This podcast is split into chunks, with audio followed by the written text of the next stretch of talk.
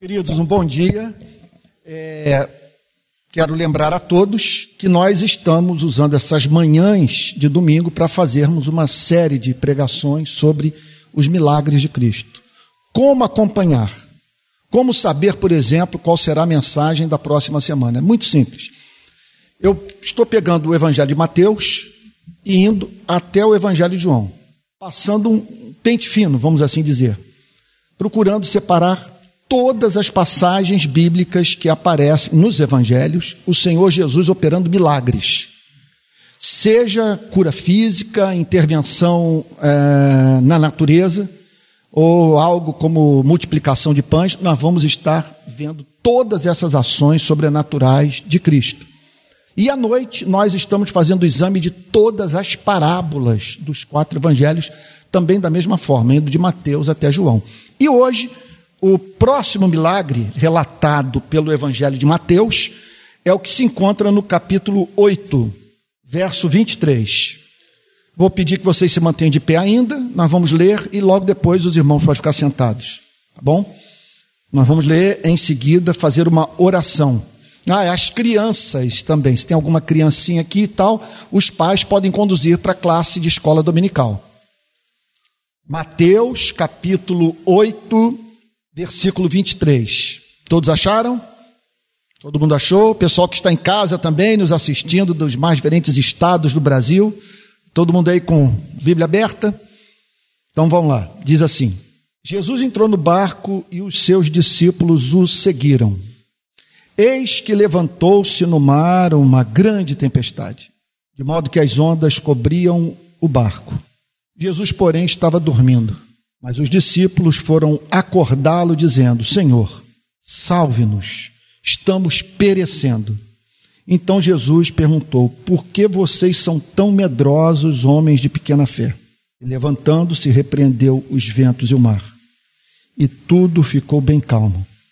E aqueles homens ficaram admirados, dizendo: Quem é este que até os ventos e o mar lhe obedecem? Que o Espírito Santo nos auxilie a partir de agora, aquecendo o nosso coração com esse texto extraordinário da palavra de Deus. Os irmãos podem ficar sentados. Essa é uma passagem que desmistifica um bocado a vida cristã.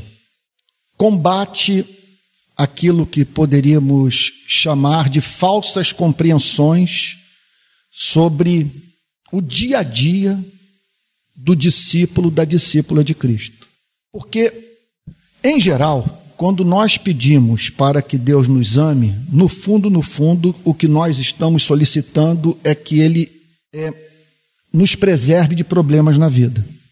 E temos a impressão que, se ajustarmos a nossa vida moral à vontade revelada de Deus, se nos tornarmos pessoas de oração, se nos consagrarmos ao serviço cristão, seja cuidando dos necessitados, pregando o evangelho, ou exercendo com fidelidade a nossa profissão, que nós estaremos preservados de conflitos.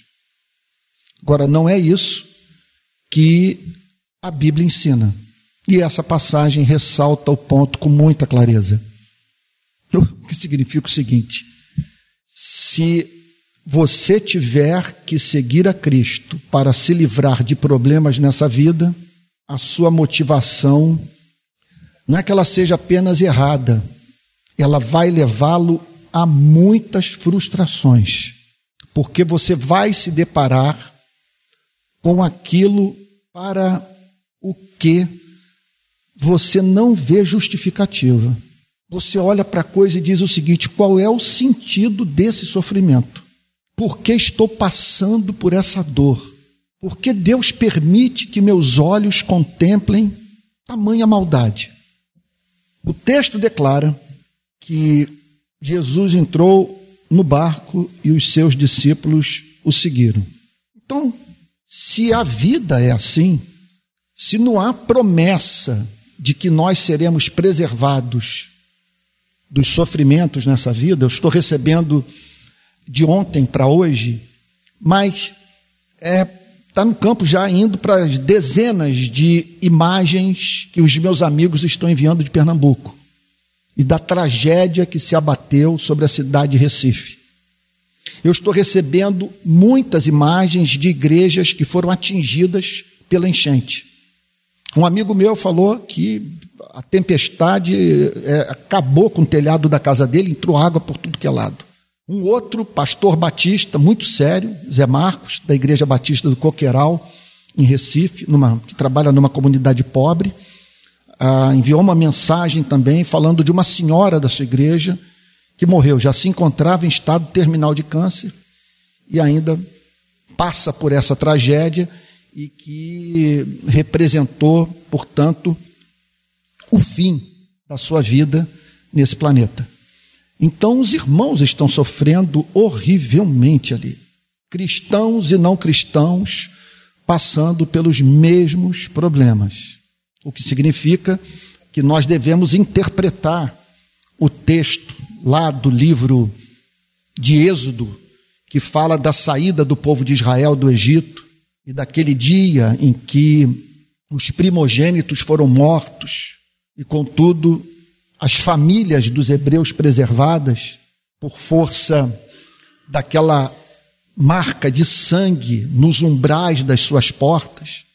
Então, ali se estabelecendo uma distinção muito nítida entre entre o povo hebreu e o povo egípcio, aquilo deve ser interpretado à luz das suas circunstâncias históricas e do propósito do Criador revelado no livro de Gênesis, que foi um, uma, um, uma ação do governo providencial de Deus com o propósito de é, deixar de modo inequívoco o fato de que ele estava agindo com um braço forte, redimindo Israel e deixando para todos, de uma forma muito clara, que ele havia escolhido Israel para passar por uma gloriosa redenção.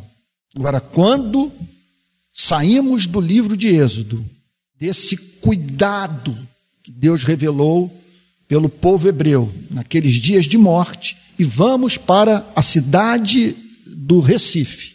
Hoje, é, carecemos de uma teologia que nos ajude a entender ambas as coisas. Como que num contexto é, o povo de Deus foi especialmente preservado e como que agora em Recife parece que Deus não faz distinção entre cristãos e não cristãos, entre seus filhos e aqueles que ainda não se reconciliaram com o Pai por meio da obra sacrificial de Cristo, porque a tragédia em Pernambuco está atingindo a todos todas as classes sociais e homens e mulheres das mais diferentes religiões. Portanto, se tivermos que seguir a Cristo, por esperarmos da parte dele algo em troco, que esse retorno seja o prazer pela sua companhia, o fascínio por ele. Porque se esperarmos da providência divina. É, esse cuidado que nos preserva de sofrimentos, nós vamos enfrentar sérios problemas na nossa jornada espiritual. Um deles é duvidar do amor de Deus. O outro é duvidar da nossa própria salvação. Portanto, o que faz com que não passemos por profundas frustrações com os procedimentos de Deus na sua e na minha vida é a decisão de seguirmos a Cristo pelo puro fascínio de ter a sua companhia, sua presença e encontrarmos assim um sentido para a nossa existência. Essa passagem, esse milagre relatado por Mateus, nos prepara para a vida. Por que, que eu digo que nos prepara para a vida? Ele desromantiza a relação do cristão com o seu Deus.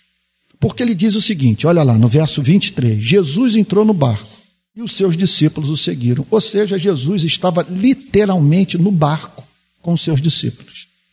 Muitas vezes é essa a imagem que nos vem à mente. o que significa Jesus estar na nossa vida, o que significa Cristo cuidar da nossa família, o que, o que, qual é o sentido de Cristo é cuidar de nós e daqueles que nos são caros. Então vem essa imagem dele no barco da nossa vida. Senhor, tudo que eu preciso é que o Senhor entre nesse barco. Tudo que eu preciso é da sua companhia. Mas aí vem uma informação é, surpreendente nessa passagem, surpreendente para aqueles que se aproximam do cristianismo a partir de promessas que são feitas por pregadores que, para lotarem essas cadeiras, estão de olho, estão de olho naquilo que nós poderíamos chamar de demanda do mercado dos consumidores de religião. Eles sabem que as pessoas estão propensas a ouvir mais facilmente determinadas mensagens. E mensagens que as é, assim, mensagem que as preservem dos infortúnios da vida. Como alguém já disse, mensagens que façam essas pessoas encararem a segunda-feira. Então o que, que acontece? A igreja cresce a partir de expectativas irrealizáveis com relação a essa presente vida. Porque viver é pedreira. E por isso nós encontramos nas Sagradas Escrituras é, uma quantidade imensa de textos que tem como objetivo nos preparar para a vida. Por exemplo, quando o apóstolo Paulo declara que ao nos convertermos, nós temos que revestir a nossa vida da armadura completa de Deus, ele está dizendo o seguinte: que nós precisamos é estar preparados para os embates que são inerentes à vida nesse planeta. E outra coisa, é, é muito importante ser dita, que há uma espécie de sofrimento que diz respeito tão somente à nossa vida, à vida do cristão. São problemas que nós não tínhamos e que passamos a ter depois de que o cristianismo entrou na nossa existência. É claro que você não pode mais ser o profissional que você um dia foi. É claro que suas relações todas sabe, são tocadas pelo cristianismo. E, e, a sua relação com os temas da justiça e do direito, a sua relação é profundamente também alterada, fazendo, portanto, com que muitas vezes você se veja dizendo: Senhor, jamais pude imaginar que a relação com os valores do cristianismo fosse trazer tanto problema para a minha vida. De certa forma, tudo piorou. Porque hoje para que eu seja coerente, eu tenho que tomar decisões, eu tenho que afirmar valores, eu tenho que reagir àquilo que acontece de uma forma que me expõe a conflitos que não cessam. Então aqui está o texto dizendo que Jesus entrou no barco e os seus discípulos o seguiram. Então nós estamos aqui da, diante da imagem daquilo que poderíamos chamar de discipulado. Em que consiste o cristianismo? No ato de seguirmos Jesus. Seguir Jesus. Jesus entrou no barco e aqueles homens entraram no barco literalmente com Cristo. Pois bem, aí vem o verso 24. E eis que levantou-se no mar uma grande tempestade. De repente, naquela travessia no bar da Galileia, Veja, eles enfrentam um problema que não teriam enfrentado se tivessem sido desobedientes. Se eles tivessem ficado em terra, não entrado no barco com Cristo, eles não teriam parado na tempestade. O que significa, portanto, que nós estamos expostos aos sofrimentos dessa vida, aquilo que nós poderíamos chamar de condição humana passamos por sofrimentos que são inerentes à existência num planeta confuso como esse. Contudo, o cristianismo acrescenta outros problemas e que podem ser melhor compreendidos por nós quando pensamos nessa imagem, nessa forma gráfica da fé cristã nos apresentar o ponto. Eles entraram no barco com Jesus e, por terem sido fiéis, por seguirem a Cristo, por não quererem se apartar de Cristo, foram parar numa tempestade. É essa a sua experiência? As coisas se tornaram pior para você em razão da entrada dos valores do cristianismo em seu coração. O ato de seguir a Jesus se tornou penoso para você. E o impressionante, deixa eu contar aqui, não sei se eu deveria contar isso, mas é aquilo. É, uma das crueldades que o cristianismo faz conosco é, é assim, nos levar a esse conceito, a essa visão de mordomia. Vocês estão familiarizados com esse tema? O que que significa mordomia? Eu me vejo diante de certas bênçãos que Deus concedeu a mim. Oportunidades, recursos intelectuais, recursos financeiros. E aí eu me vejo diante de recursos que me foram concedidos pela graça de Deus e dos quais os seres humanos carecem. Ou seja, recursos que não são meus, que me foram concedidos gratuitamente, para serem administrados por mim para a glória de Deus em favor do próximo. Nesse sentido, o cristianismo relativiza o conceito de propriedade privada. Não como o Estado comunista faz, mas dizendo o seguinte: que em última análise, a sua casa, o seu carro, dinheiro que você tem aí guardado, investido. Não apenas isso, seus diplomas, o lugar que você ocupa na sociedade, o bom nome que ele permitiu que você tivesse, não são seus, pertencem a ele. Aprove a Deus na sua misericórdia é permitir que eu viesse a presidir uma ONG. Caiu nas minhas mãos uma coisa como essa, que significa o seguinte: hoje, poder de mobilização de todos os meios de comunicação, graça para gravar um vídeo e ele passar em todas as emissoras de televisão, e uma legião de seguidores nas redes sociais fidelíssimos e que estão prontos para acolher todas as propostas de ajuda que nós fazemos. O ciclone Idai passou por Moçambique dois anos ou três anos atrás. Eu estava no país, fui para a região do ciclone, gravei um vídeo e, como resultado daquele vídeo, em que aparecia uma menina, uma moça chamada Maria, no meio da região, lá numa favela, num lugar foi frontalmente atingido pelo ciclone na beira do mar. A água do mar entrou e saiu levando barraco. Um cenário de, de guerra. Aí entra a Maria. De repente, aí eu, eu, eu, eu, olho para Maria e falo: Maria, o que, que você gostaria que o, o poder público fizesse? O que, que você gostaria que acontecesse nessa região? Sabe? O que, que você gostaria que mudasse é, é, na sua vida? Aí Maria, no meio daquele cenário de tragédia catastrófico, o telhado da casa de, da, da, da Maria, eles até, ela até mandou agora, semana passada, uma mensagem para mim. Era um plástico que fez uma barriga de tanta água que ele, ele recebeu durante aquela tempestade, aquela chuva, aquele ciclone. Aí Maria para minha surpresa, sabe, ela me desmontou.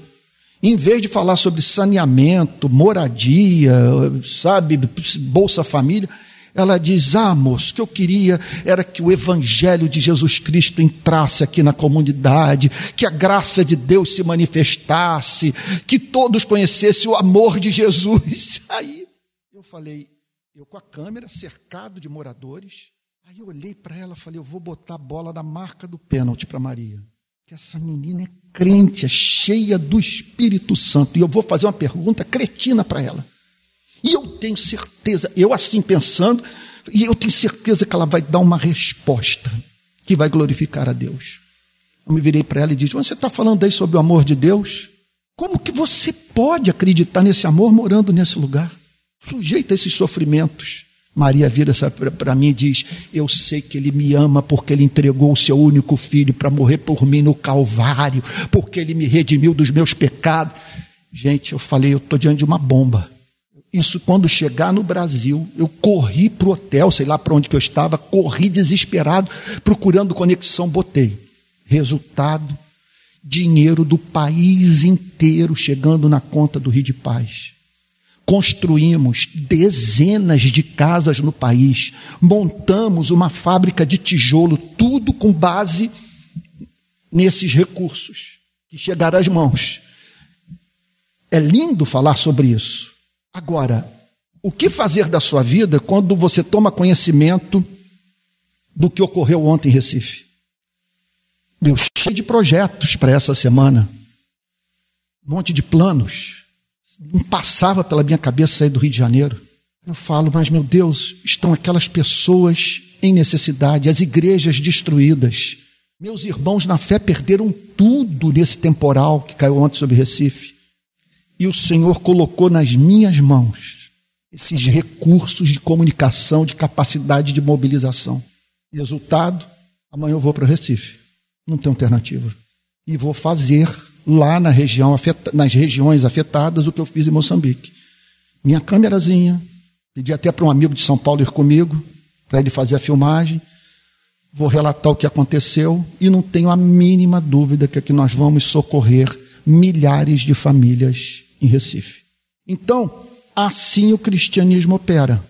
Você ora, Deus o abençoa, e essa bênção que você recebeu, seja ela de natureza intelectual, seja financeira, seja alguma porta que ele abriu, colocou numa posição estratégica, a partir da qual você pode iluminar a vida de um monte de gente, isso tudo é muito complicado, porque pode fazer com que você tome a decisão de ir, nesse exemplo que eu estou usando, para uma área que o expõe ao risco de contaminação por cólera, malária, de você, no caso lá de, de, de, Moçambique, nós tivemos que pegar um rio, nós atravessamos uma parte lá do Oceano Índico, pegamos um rio, no, o barco, a água cobria a gente. Eu fiquei totalmente encharcado até chegar numa aldeia que tinha sido devastada, no pedra sobre pedra.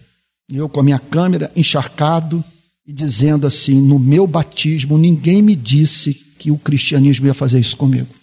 Ia me botar aqui nesse rio, eu encharcado, num outro país, pedindo a Deus para não cair de cama. E poderia mencionar tantos outros exemplos mais. Vem essa semana a ação na Vila Cruzeiro. Ligam para mim, o que, que você acha? E eu tenho que responder. Como responder e não ser perseguido? e não ser insultado, e não ver expressões de ódio. Eu até comentei com a equipe. O que está circulando na internet dá a impressão que se essa gente pudesse nos matar, nos mataria. Tanto ódio por aquilo que nós falamos. Então, o que essa passagem está dizendo é que o fato de Jesus estar no barco da sua vida, ou você ter tomado a decisão de entrar nesse barco, que o ato consciente, racional de segui-lo tem implicações práticas complicadíssimas para a sua e para a minha vida. Então o texto está dizendo que eis que levantou-se no mar uma grande tempestade. Repito, eles só, eles só estavam no mar porque foram obedientes. Eles poderiam ter permanecido em terra, sem que nada lhes acontecesse mas porque tomaram a decisão de seguir o Senhor Jesus, foram parar na tempestade. Então vamos aprender aqui uma lição: que essas tempestades não revelam que você está em pecado, que Deus o abandonou, que você é um preterido, que ele tem filhos especiais aos quais ele se dedica de uma forma mais é, amorosa do que se dedica a você. Não faça essas leituras, não acrescente aos problemas que você está enfrentando esses problemas adicionais para os quais não há fundamento teológico nenhum. Nenhum. O que é evidente que muitas vezes a providência divina se nos afigura como cruel na vida dos mais estimados servos de Deus, enquanto que aqueles que ignoram a vontade do Criador parecem passar incólumes pela vida. Isso é um tema difícil de você compreender? É difícil de compreender. Você vê que no Antigo Testamento nós encontramos, por exemplo, esse, esse tormento vivido por Asaf, no Salmo 73, que diz assim: De fato, Deus é bom para com Israel, para com os de coração limpo. Se ele está falando depois da crise. Essa é a conclusão que eu cheguei. Mas deixa eu dizer o que, que eu tive que passar para chegar a essa conclusão. Quanto a mim, porém, quanto a mim, porém, Deus é bom para Israel. Quanto a mim, porém, quase me resvalaram os pés. Quase eu larguei tudo. Quase eu rompi com Deus. Pouco faltou para que se desviassem os meus passos, pois eu invejava os arrogantes ao ver a prosperidade dos maus. Para eles não há preocupações, o seu corpo é forte e sadio. Não partilham das canseiras dos mortais, não nem são afligidos como os outros. Não é isso que você vê no Instagram? Por isso a soberba os cinge como um colar e a violência os envolve como um manto. Eles se vestem da violência. Os olhos saltam saltam-lhes de tanta gordura, do coração deles brotam fantasias. Zombam e falam com maldade. Falam da opressão com arrogância. Abrem a boca para falar contra os céus e a língua deles percorre a terra. Por isso, o seu povo se volta para eles e os tem por fonte da qual bebe com avidez. Eles dizem: Como Deus ficará sabendo? Por acaso o Altíssimo tem algum conhecimento?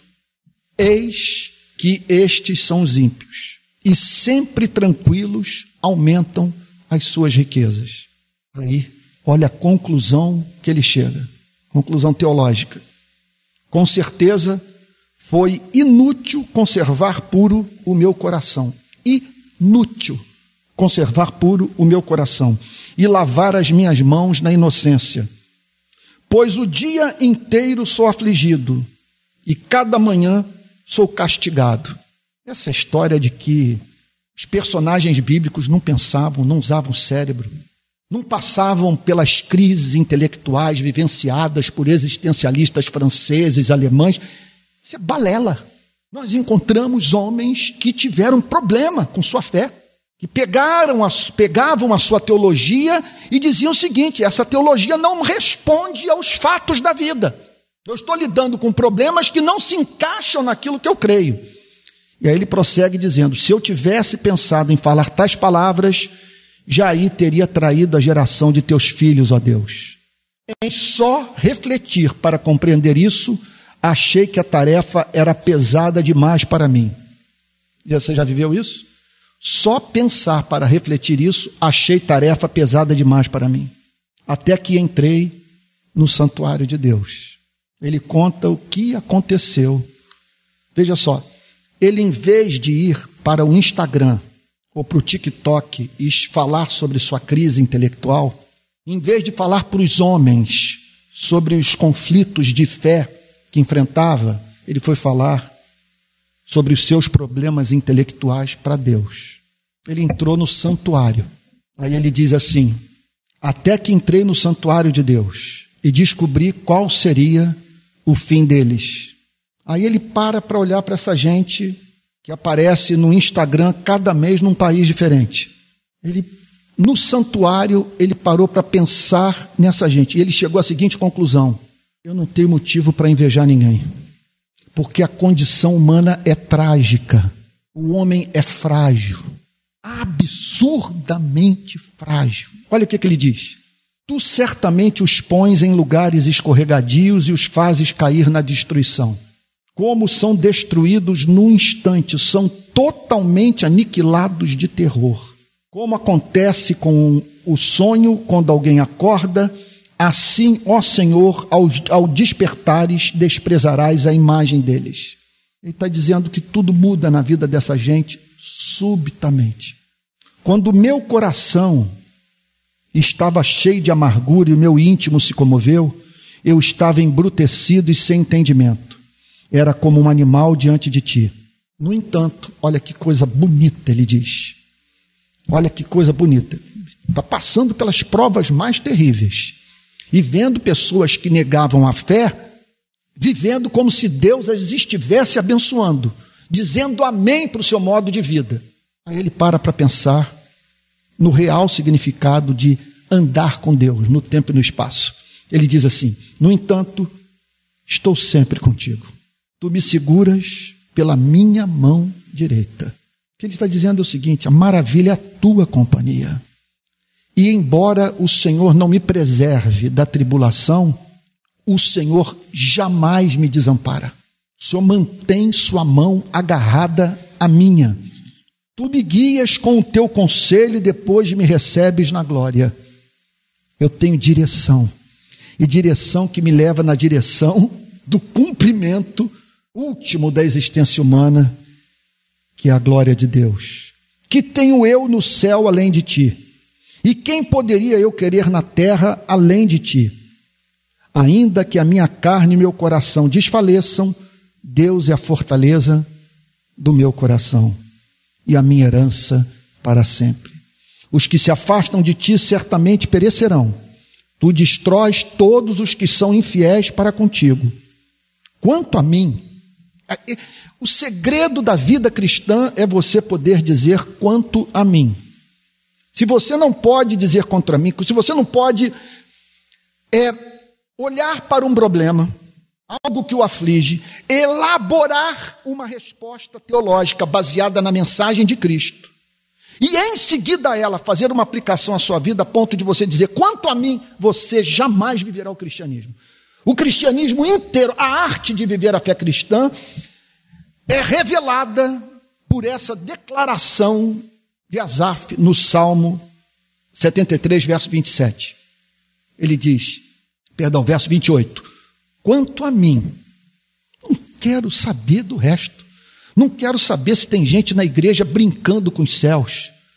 Não quero saber se tem gente fora da igreja, vendo dia após dia os seus sonhos se tornando realidade, e tornando isso público nas redes sociais. Quanto a mim, diante de tudo que eu vivenciei, de tudo que eu ouvi, de tudo que eu conheci, da experiência concreta que eu tive com Deus vivo, apesar dos sofrimentos da vida, quanto a mim, quanto a mim, haja o que houver, bom é estar perto de Deus. Faço do Senhor Deus o meu refúgio para proclamar todas as suas obras. Olha, eu vou dizer uma coisa aqui para você, que se você ouvir e entender você terá entrado num dos mistérios da vida, naquilo que nós poderíamos chamar de segredo da verdadeira vida bem-aventurada. Como é que eu poderia expor o ponto? Dentro do espírito do Salmo 73. Quanto a mim, bom é estar junto a Deus. Olha,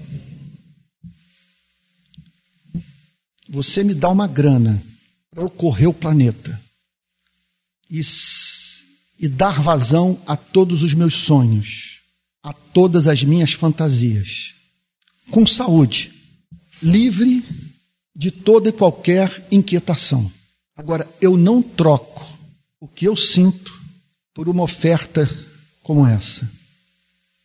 Porque de que vale o homem ganhar o mundo inteiro e perder a sua alma? De que vale você amealhar dinheiro para correr o planeta se você não tem alma para perceber o mistério? Se você come a comida e não sente o sabor? Se você não tem a companhia do seu Criador e a ponto de, em razão das portas da percepção espiritual estarem abertas, você ter um prazer que não é dessa vida. E com o pouco que lhe chegou às mãos, você extrair dele aquilo que só os que têm essa intimidade são capazes de vivenciar. Deixa eu te dizer o seguinte: quando Deus me levar desse mundo, se você puder, é, ao conversar com alguém sobre o período em que me concedeu a honra de me ouvir pregar, por favor, diga que eu lhe falei isso. Que não há bênção maior na vida do que ter alma para divisar a presença de Deus nos prazeres dessa presente existência. Por isso o salmista diz: Abre bem a tua boca que eu a encherei. Portanto, mais importante do que você querer realizar um sonho de uma viagem qualquer, é você pedir a Deus, Senhor, que nada embote os meus sentidos espirituais. Deixa eu dar um exemplo carnal para você entender o ponto. A coisa de uns, talvez sete anos, oito anos, eu fui parar no norte da França, numa cidade chamada Lille, e fomos para a fronteira com a Bélgica, na casa do irmão de um amigo meu. Na época, o meu francês estava melhor. Hoje, é, é, você não pratica, né? você não tem com quem falar francês, então hoje está super enferrujado. Mas na época, eu tinha uma maior liberdade, com a ajuda do meu amigo francês, o Pierre, que fala fluentemente português, está aqui há muitos anos. Eu mantive um diálogo inesquecível com o irmão dele. Estávamos à mesa e começávamos a falar sobre Deus. E ele descreveu um estado de alma que é típico de muitos europeus. Ele dizia o seguinte: Olha, eu sinto uma coisa. Ele é muito apreciador de bar, ele ouve bar o dia inteiro. Ele disse: Eu sinto uma coisa no meu coração com relação ao Criador, sabe? Que me é muito especial. Eu só não consigo me, me, me imaginar dentro de um templo. Estar na igreja não passa pela minha cabeça, mas eu sinto uma coisa que não tem explicação, que não é dessa vida. E aí eu fui tentando ajudá-lo a descrever o que ele estava sentindo. Ele ficou tão emocionado, tão emocionado, que ele foi lá para dentro e trouxe uma garrafa de vinho. E disse o seguinte: Olha, isso aqui é, é um, isso, é, isso é um vinho raro. Alguma coisa que valia uma fortuna. Naquela época eu não bebia vinho.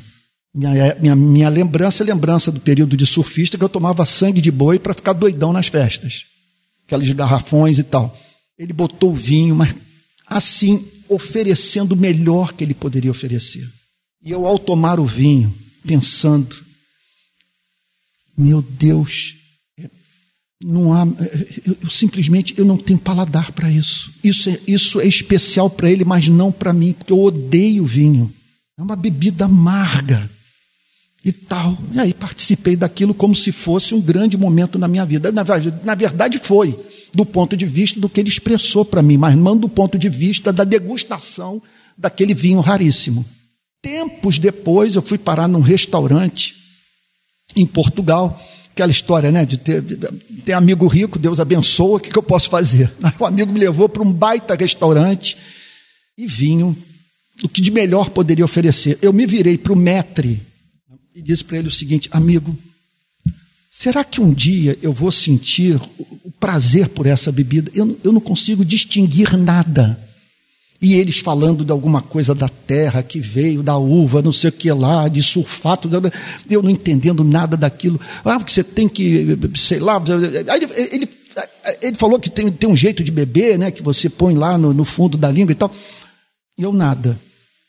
Até que recentemente eu insisti no negócio. Falei, tem tanta gente que gosta disso, isso aqui tem que ter um mistério pentecostal nesse negócio aí. E, gente, não é que hoje eu já consigo distinguir os gostos. Já consigo, sabe? Ah, outro ao vaso cachaceiro aí dando glória, né?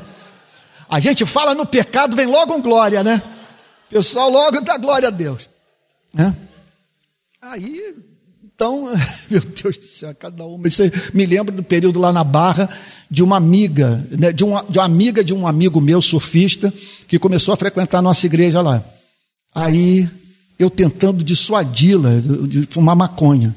Aí eu me virei para ela e falei, mas olha, uma coisa você precisa entender, por exemplo, você fuma um baseado, como é que você vai entrar na presença de Deus? Ela está aí. Eu entro. Olha como me aproxima de Deus. Ah, meu pai. Mas então, o que eu estou querendo, eu estou dando essa volta toda só para dizer o seguinte, sabe? O rico não é, não é o que tem grana para viajar o mundo. comer nos melhores restaurantes, conhecer as melhores praias e as estações de esqui.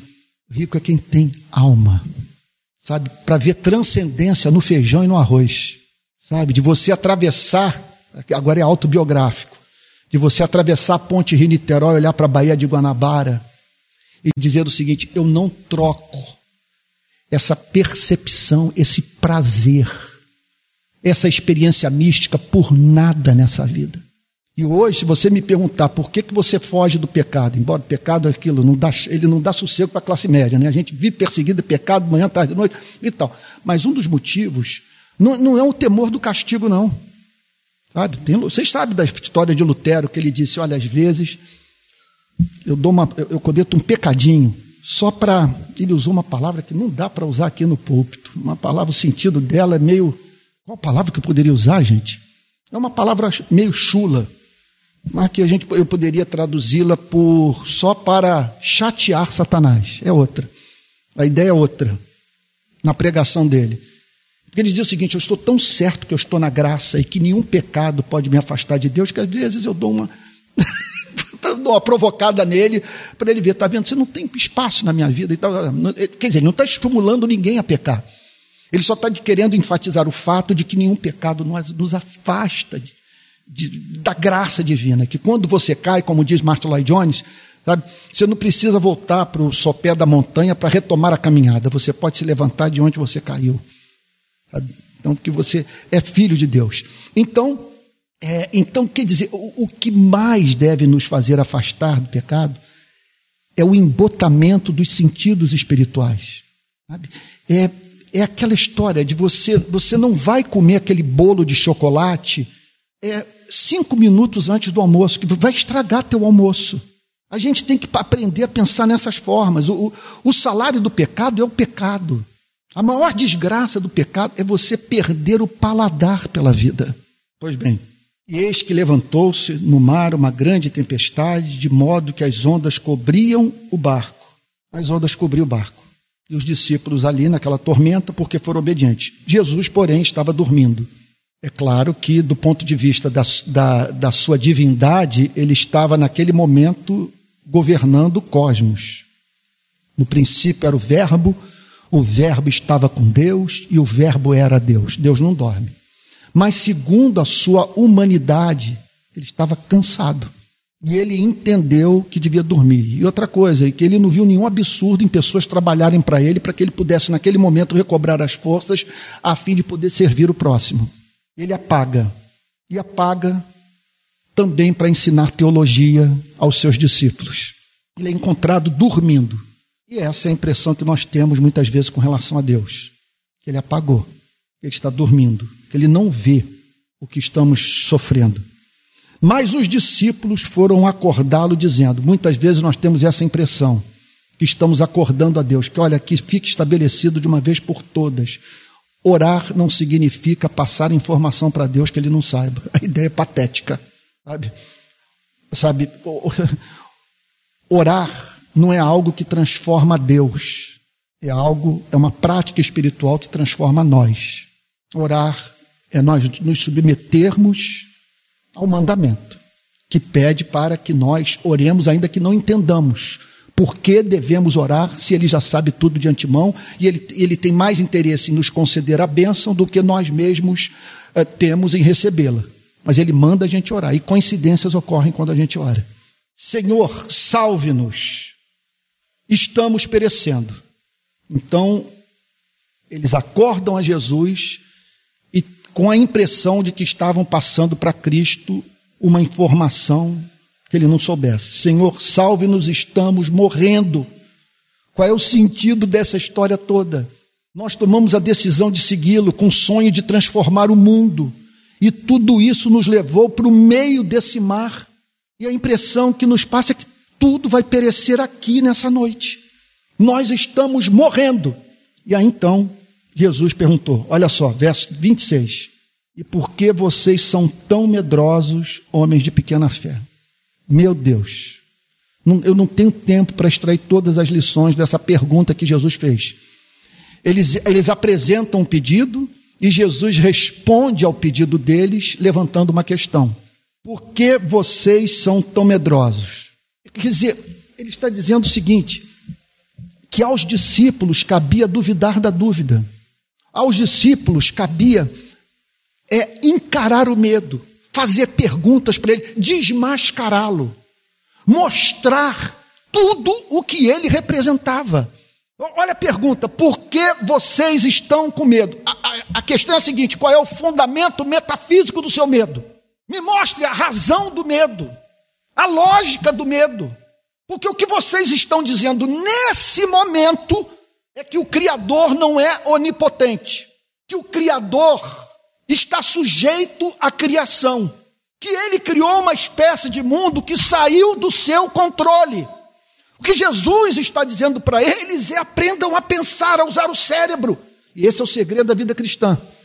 Nunca espere, por exemplo, de mim, nos cultos aqui na BI, fazer apelo para isso aqui ficar lotado de gente ajoelhada, impondo as mãos, com as pessoas esperando uma experiência mística, que as saque dos problemas da vida. Não. O que nós vamos fazer aqui nesses cultos é insistir que você use o cérebro, que você pegue a verdade, e aplique a verdade na sua vida. E foi o que Jesus fez. Qual a razão desse medo? Por acaso eu o chamei para pateticamente nós terminarmos esse sonho de transformar o mundo aqui nessa madrugada, nesse mar? Por que vocês são tão medrosos? Homens de pequena fé. Havia fé. Eles não eram incrédulos, mas uma fé que carecia de amadurecimento. O que, que eles precisavam compreender? Primeiro lugar, que Deus não dorme. É aquela história da menininha que chegou para a mãe e falou: Mamãe, Deus pode resolver qualquer problema? Ao que a mãe respondeu: É claro, claro que sim. Aí contam que a menina voltou no, no, no outro dia, ou numa outra hora, e perguntou para a mãe. E, não, e disse para a mãe: Mamãe, sua resposta estava errada ontem. Ela disse, sabe, quando disse que Deus resolve todo o problema. Mas como não, minha filha? É claro que eu respondi corretamente. Deus é poderoso para resolver qualquer problema. Ao que a menina virou-se para a mãe e disse: Não, mamãe, está errado essa resposta. Para Deus não há problema. Não há problema. Esses dias eu estava fazendo minha devocional, aí acometido por aquele impacto da gravidez de Sara. É um negócio extraordinário. Já idosa, os dois na casa dos 100 anos. O que que a fé fez com que eles fizessem? Um olhasse para o outro e dissesse: vocês me perdoem aqui, não quero tornar a coisa banalizar, não. Vamos transar. Diante do que foi falado, vai rolar ereção, ejaculação. Vamos para a cama. O que, que nos resta fazer? Diante do que foi prometido, eu vou engravidar você. Qual foi a pergunta que foi feita para o casal? Por acaso a coisa demasiadamente difícil para mim? Então o que faltava a eles era esse elemento, sabe? De crer que Deus não dorme que Deus não está brincando com as nossas vidas, sabe? Que, o, que, que Ele não está amarrado às leis que Ele próprio criou. Então o texto prossegue dizendo: Por que vocês são tão medrosos, homens de pequena fé? Veja só, qual é o segredo da vida cristã? É saber aplicar a fé. É você saber aplicar a fé. É pegar o que você crê formular uma resposta para o problema que você está enfrentando e golpeá-lo, e confrontá-lo, e desmascará-lo, e dizer: um ser humano como eu, que conheceu o que eu conheci, não vai perder a vontade de viver, a esperança, a alegria por causa dessa ameaça à sua felicidade, porque eu sei em quem tenho crido. Então o texto prossegue dizendo: E levantou-se, e levantando-se, repreendeu os ventos e o mar, e tudo ficou bem calmo. Eu diria que, em última análise, é, a nossa felicidade depende de acreditarmos nessa visão de universo. Se nós não acreditarmos nisso, não há ajuda que dê jeito. O que, que aconteceu ali? ele se colocou de pé e deu uma palavra para o vento e para as ondas. O que, que isso significa? Se eu tivesse no culto pentecostal, os irmãos iam sapatear, glória a Deus, mistério, outro ia falar amém, o outro ia dar glória.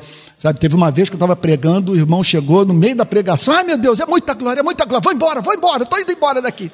Não estava aguentando a glória, né? E o que eu vou dizer agora é coisa de você falar em mistério. E você sabe que nós não estamos aqui num templo assim, presbiteriano, estamos na BI, então aqui pode falar em mistério. Tem que ter intérprete, né? Então, qual é o mistério pentecostal dessa história toda? É que uma pessoa deu uma palavra de ordem para a natureza e a natureza disse amém para ela. Se você não acredita nesse tipo de universo, esqueça toda e qualquer esperança de ser feliz nesse mundo. Porque o cristão tem esperança. Vamos lá. Porque o universo é composto de duas partes. Uma parte inanimada e uma outra parte animada, que tem ânima, que tem alma. O universo, portanto, ele é composto por duas realidades, uma impessoal e outra pessoal. Qual seria a suprema desgraça? O inferno em vida. A cabeça se encher de cabelos brancos, de, de tamanha desesperança e desassossego de alma.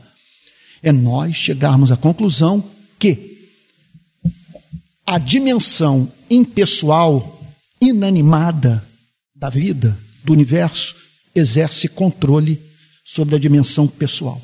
Se Jesus não pode dizer, mar aquieta-te, vento cessa, nós estamos perdidos. Por que temos esperança? Por que temos esperança? Porque Jesus no mar da Galileia pôde dizer, mar aquieta-te, vento cessa. Esse é o sentido da palavra onipotência, completo controle sobre aquilo que ele criou. Completo controle. O que significa, portanto, o seguinte: estamos nós aqui com os nossos problemas, com os nossos infortúnios, com as nossas dores, sabe? E o que nós precisamos saber é que a Bíblia não nos apresenta um universo no qual Deus está no trono, olhando para as nossas desventuras e tão somente se solidarizando conosco, dizendo: Eu entendo a sua dor, eu gostaria que fosse diferente, mas não deu. Nenhum texto bíblico nos apresenta essa teologia. Nenhum. A teologia que a Bíblia nos apresenta é: José está no fundo do poço e eu chego lá para ele e digo o seguinte, parceiro, segura tua onda. Você vai sair desse veneno, dessa loucura. Essa traição da qual você foi objeto será usada por Deus para que você conquiste na sua vida o que não seria conquistado de uma outra forma. Um dia você vai dizer: vocês intentaram mal contra mim, mas Deus o transformou em bem. Então, essa que é a grande verdade. Se as circunstâncias são adversas, é porque o ser pessoal que nos criou decretou que assim fosse. Isso me remete para alguns problemas intelectuais, sim. Mas não há problema pior, foi o que eu disse lá para o Reinaldo Azevedo, naquele, naquela conversa. Ele falou, Antônio, mas e o problema do sofrimento? Como explicar a existência de Deus no mundo de tanto sofrimento? O que eu disse para ele, ele, muito inteligente, pegou em um segundo. Ele chegou ao ponto de me interromper e dizer: Já entendi o ponto. Qual foi a questão? Eu falei: Esse é um problema meu. É um problema de quem crê. Quem não crê não tem que esperar um universo justo. Se eu não creio, por que, que o mundo tem que ser justo? Esse é um problema meu. Porque eu creio num Deus bom e todo-poderoso, eu faço essa pergunta à vida: por que pessoas sofrem? Agora, uma coisa é eu reclamar de Deus, outra coisa é eu reclamar de Deus a Deus. Uma coisa é por causa dos infortúnios da vida, eu negar tudo. Outra é eu enfrentar os problemas intelectuais que são inerentes à fé em Deus, mas justamente por crer nele, ter a esperança que um dia ele vai dizer: Mara, quieta-te vento cessa. E que na eternidade eu até mesmo darei glória pelas tribulações que tive que enfrentar. E aí o texto termina com a Bíblia dizendo: E aqueles homens ficaram admirados, dizendo: Quem é este que até os ventos e o mar lhe obedecem? E aqui mais um mistério pentecostal. Deixa eu fazer uma pergunta para você. Estão lembrados de Sócrates, não jogador do Corinthians, aquele filósofo. Foi o mestre de Platão. O que, que ele dizia? A vida não examinada não é digna de ser vivida. E não sei se foi ele que disse que a filosofia nasce do espanto. Você quer conhecer um bom pensador? O que caracteriza o bom pensador é a capacidade dele problematizar a vida. Dele olhar para a vida e a vida lhe dá susto. E aí ele sai em busca de explicações. Ele não toma nada como líquido e certo. Tudo faz ele perder o fôlego. Tudo lhe causa taquicardia, vamos assim dizer. Tudo assombra. Ele se vê cercado de mistérios. Ele quer explicações. Ele quer conhecer a verdade. Ele quer examinar a vida. O que o texto está dizendo é que os discípulos ficaram admirados eu penso que não há nada que eu mais queira na vida do que experimentar essa emoção. Ficar embasbacado, desconcertado. Martin Lloyd Jones diz que a meta da pregação é fazer o homem calar a boca. A meta da pregação é fazer o ser humano calar a boca, ficar mudo diante daquela glória e parar de fazer perguntas infantis para Deus. É a meta da pregação. E aqui os discípulos são vistos chocados, estupefatos, eu não gosto dessa palavra, mas que me veio agora, boquiabertos, porque eles viram que estava no barco alguém que era mais do que um carpinteiro. Quando eles viram a natureza dizendo amém, a natureza se curvando diante do Logos, do Verbo, do Filho de Deus, eles ficaram admirados. Aí, disso nós extraímos uma terrível lição.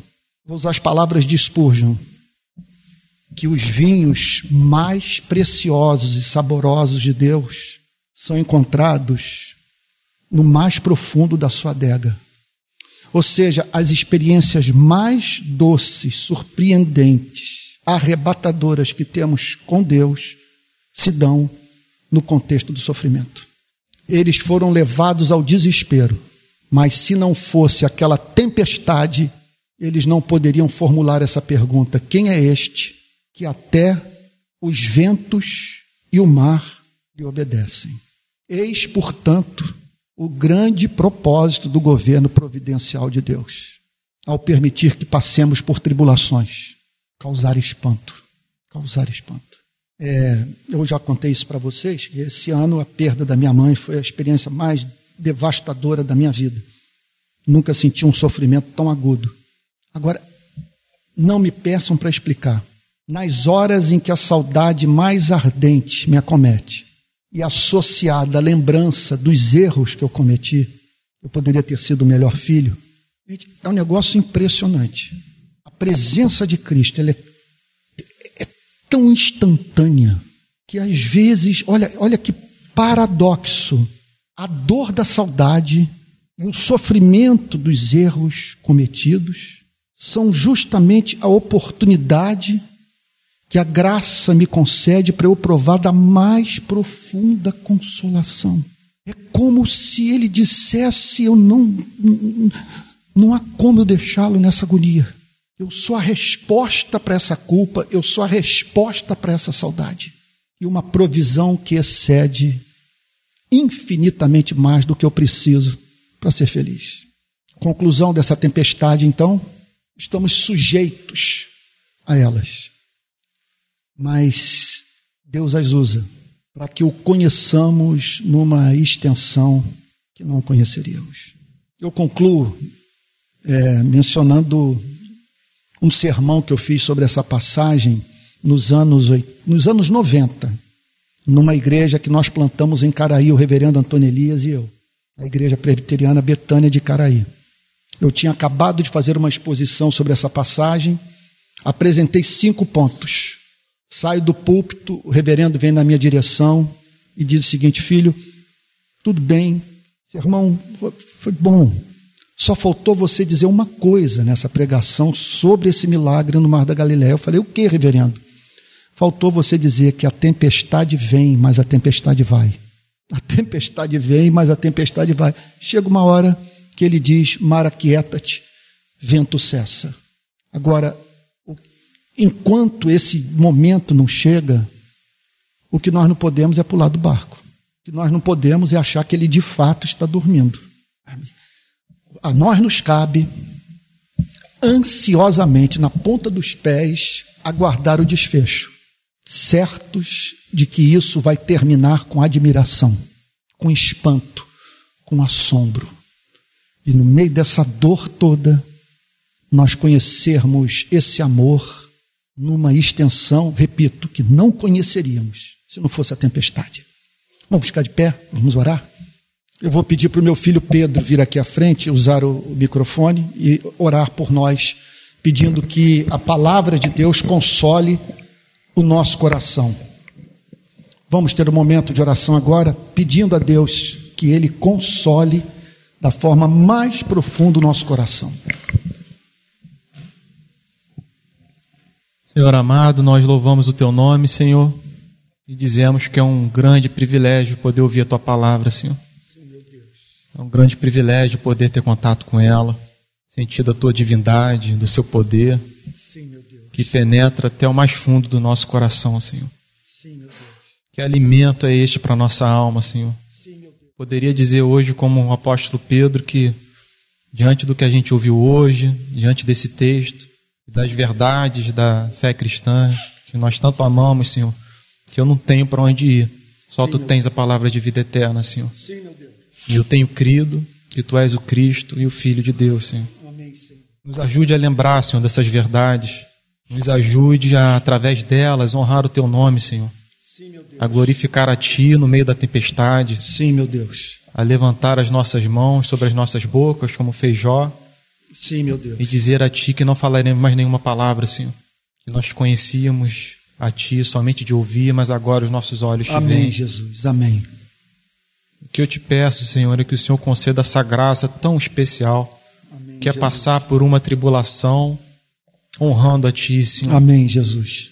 Uma fé singela, sincera e que com confiança crê que Cristo está ao seu lado. Amém, Jesus que Ele não está distante. Amém, Jesus. Amém. Mas que Ele é o que está mais próximo de nós. Amém, Ele está dentro Amém. de nós.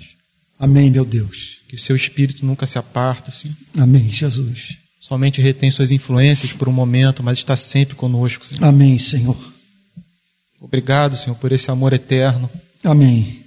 Esse amor que vence os demais amores Amém, Jesus. que nos assolam Amém. nesta Amém. vida, Senhor. Sim, meu Deus. Que lutam contra a nossa alma que mexe com as nossas paixões. Sim, meu Deus. Este é o único verdadeiro amor, é o único que é digno da nossa devoção. Sim, meu Deus. Sim, meu Deus. Amor por demais maravilhoso, Senhor. Amém, meu Deus. Antes da nossa existência, o Senhor nos tinha na sua mente, no seu coração. Amém, Jesus. Determinou todos os dias que haveríamos de passar nesta terra, que a Amém. tua sagrada escritura chama de vale de lágrimas, um deserto Sim. de serpentes abrasadoras. Sim, meu Deus. Mas um local onde tu estás conosco, Senhor Jesus. Amém. Tu Jesus. estás conosco nesse Amém. deserto. O Senhor passou por ele também. Amém. O Senhor chorou as suas lágrimas. A nossa dor o comoveu. Sim, meu Deus. O que eu te peço é que o Senhor conceda essa graça, Senhor, e aumente a nossa fé. Amém. Que essa palavra crie raízes no nosso coração, Senhor. Amém, Jesus.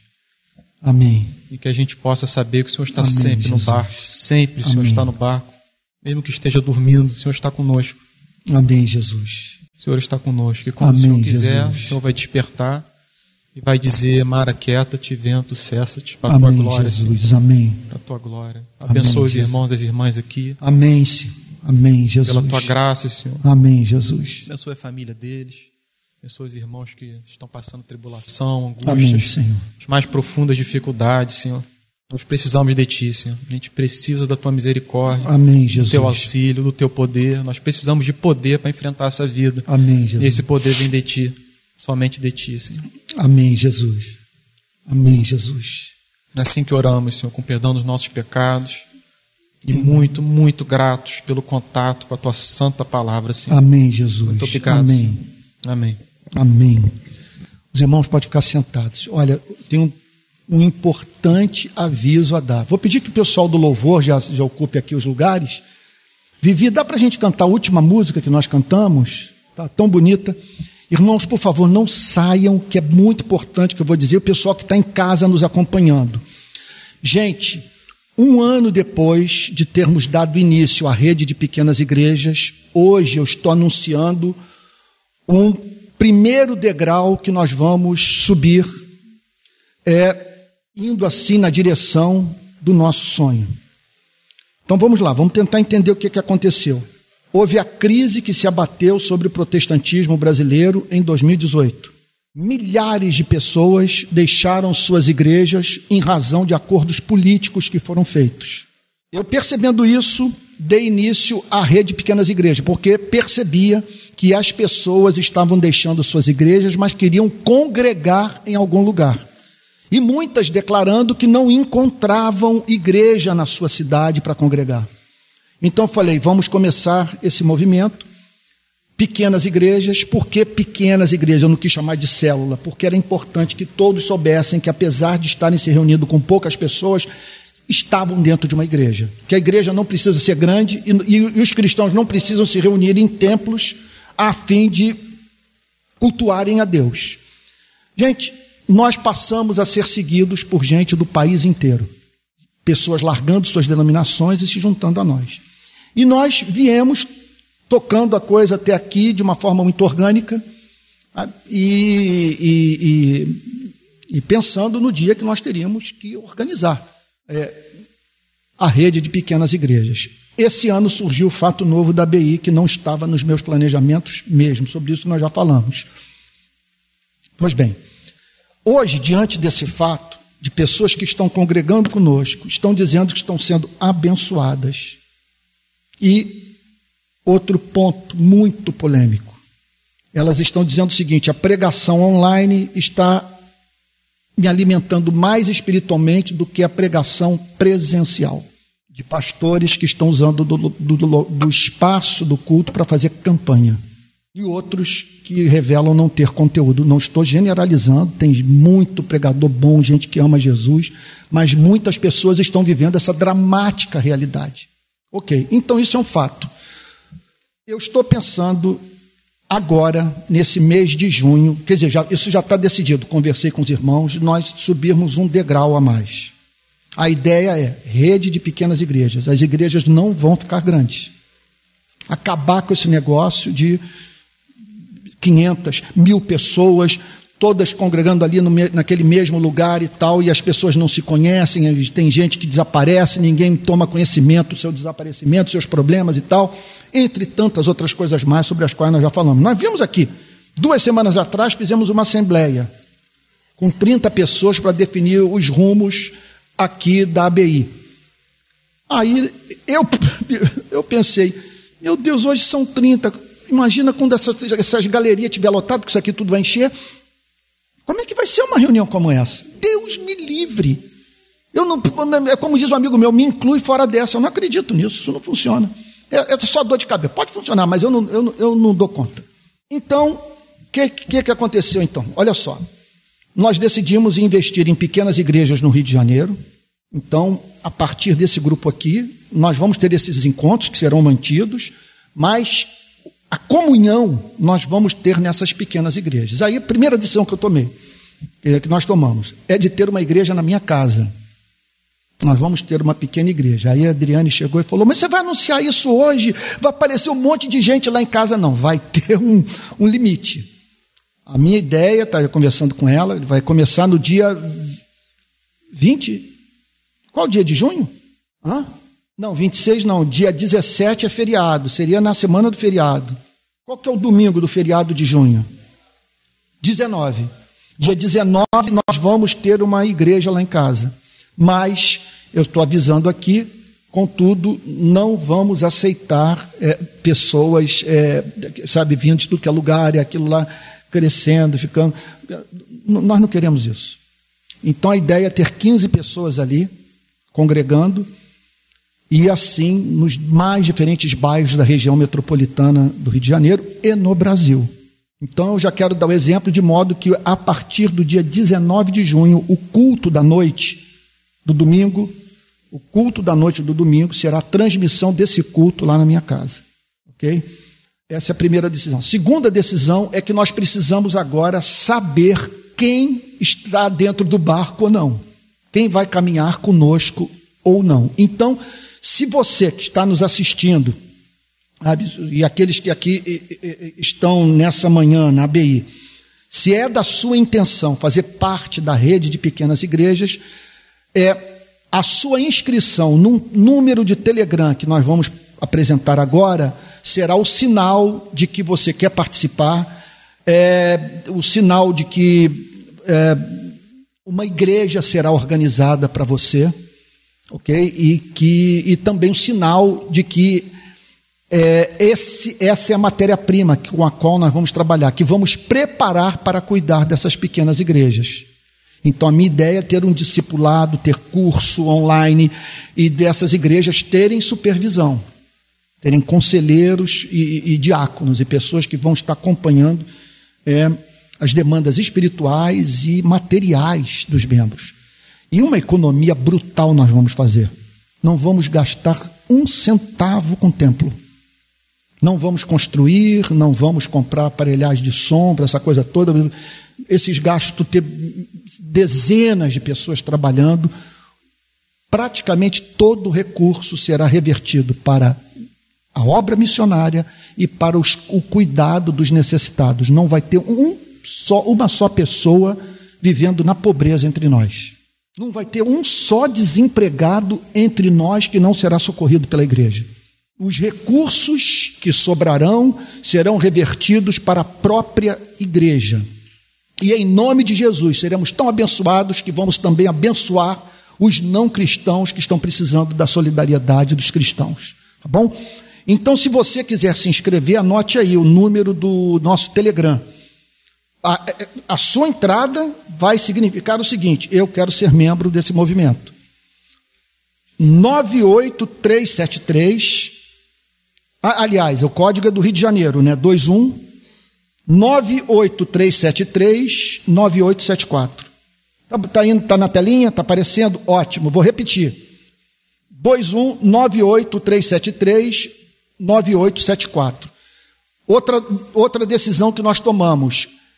No dia 30, no dia prim, não, meu Deus, 1 de julho, eu terei um encontro com os membros da rede que moram em São Paulo. Vai ter um, 2 de julho, 2 de julho, eu terei um encontro, meu primeiro encontro com os membros da rede que não moram no Rio de Janeiro. Então vou encontrar com esses irmãos em São Paulo e acredito que vou encontrar alguns também no Nordeste. Aliás, já vou falar sobre isso. Tá bom? Então, é isso. O outro passo será treinar a liderança e tal, porque para ter igreja você precisa de quem cuide dos irmãos espiritualmente, precisa de diáconos que cuide dos pobres, precisa da pregação, da ministração dos sacramentos e tal. E assim nós vamos caminhando, espalhando isso pelo Brasil. Tá bom? 15 pessoas, sei lá, um pouco mais, um pouco menos, mas o crescimento será por multiplicação, não de células, de igrejas. Nós seremos uma igreja, uma rede de pequenas igrejas. Tá bom?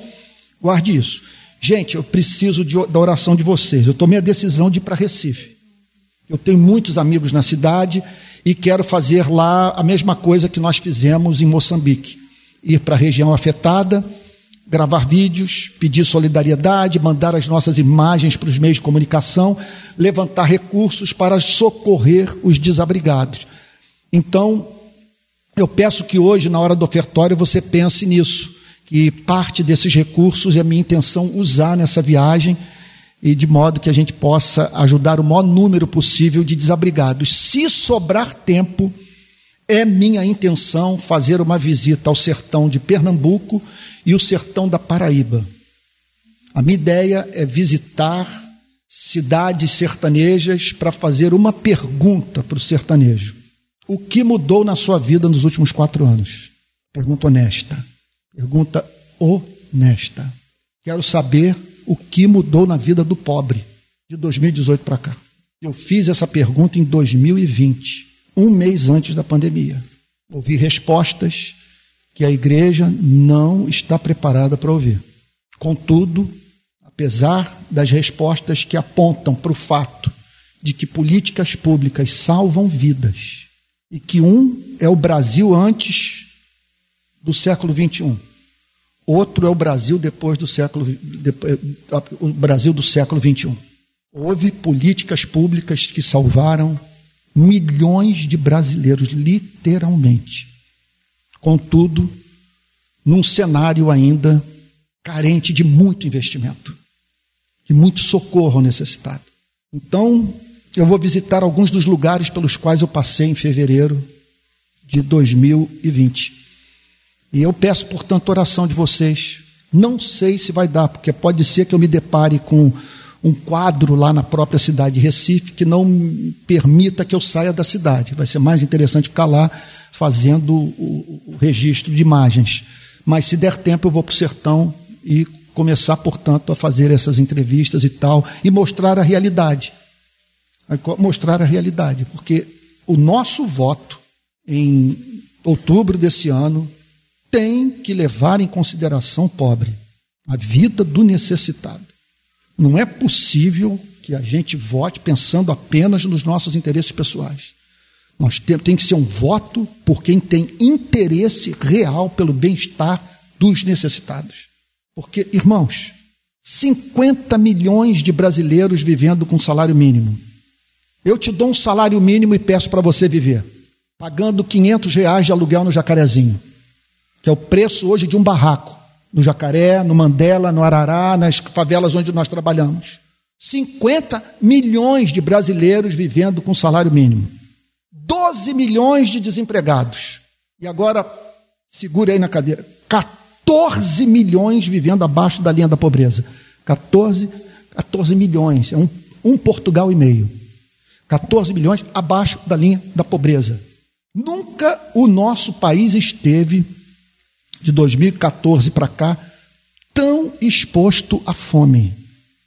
Você sabe o que é isso? O sujeito acordar hoje e não saber onde encontrar o pão. Então vou lá, vou fazer essas imagens, vou mandar para cá e vamos ver o que vai acontecer. Tá bom? Então conta o coração. Agora vamos falar sobre ofertório. Você pode ofertar de três modos. Aqui, depositando no gasofilácio, usando a maquininha de contribuição aqui para fazer as suas contribuições, usando os aparelhos aí que a gente tem e tal. Ou então você pode usar o, seu celular aí, você que está assistindo o culto, é, é, que não se encontra aqui na ABI é, usando esse número de Pix que está aparecendo aí na tela. Tá bom? Você pode usá-lo. É 864-759-16749. Tá bom? É, vale a pena lembrar a todos que a partir do mês que vem nós teremos mais gastos adicionais, porque nós estamos nos tornando pessoa jurídica para termos conta em banco, e sairmos dessa dificuldade de termos que usar o meu Pix para poder pagar as contas. Eu não aguento mais, é muito desconfortável para mim, é muito embaraçoso. Precisávamos de um e nós não tínhamos, não tem nenhuma instituição nos apoiando. Então, é, mas pela conversa que eu tive com o PP essa semana, está tudo encaminhado, muito provavelmente. Os próximos dias eu vou estar apresentando o número da conta e tal, mas para isso nós vamos precisar pagar tesoureiro, pagar contador. E estamos precisando também ter uma, umas duas ou três pessoas que nos ajudem a organizar o movimento no Brasil. Nós vamos precisar de gente nossa correndo o Brasil para visitar as cidades e ter contato com essas pequenas igrejas. Isso tudo vai demandar dinheiro e tal. Agora, muita economia, porque não vamos construir nada. A ideia é um crescimento sem templo. Sem tempo. Tudo nos lares, debaixo de árvore, sei lá, numa sala de aulas, onde for. Tá bom? E assim nós vamos espalhar o evangelho pelo país. Se você quiser contribuir, pode fazê-lo agora, enquanto cantamos uma canção e logo após eu vou impetrar a benção apostólica. Ah, tá bom, o PP tá lembrando que tem uma livraria funcionando aqui, se você quiser adquirir livro, tá bom? E tem sempre um lanchinho aí, um ranguinho. Vamos ficar de pé e vamos encerrar o culto, cantando essa última canção e logo após eu impetro a benção apostólica. Senhor, nós te agradecemos pela tua palavra. Realmente ela é lâmpada para os nossos pés e luz para o nosso caminho. Senhor, como que o seu testemunho é autoevidente, como que ela se autentica, porque quando a lemos, torna-se nítido para nós o fato de que a Bíblia é tua palavra Ninguém jamais falou como Jesus. Senhor amado, que tudo que ouvimos nessa manhã comunique a mais profunda consolação ao nosso coração. e que essa manhã tenha sido importante para o nosso amadurecimento espiritual. E que a graça do nosso Senhor e Salvador Jesus Cristo, o amor de Deus o Pai e a comunhão do Espírito Santo sejam com cada um de vocês desde agora e para todos sempre. Amém. Amém. Até logo mais às 18 horas, culto com transmissão lá de Niterói. Fiquem com Jesus, uma boa semana. E feliz aqui de ver alguns rostinhos lá da Barra. Gente muito querida, especialmente aqui bem no meio. Beijão, tá bom? Vão com Jesus, irmãos. Uma boa semana.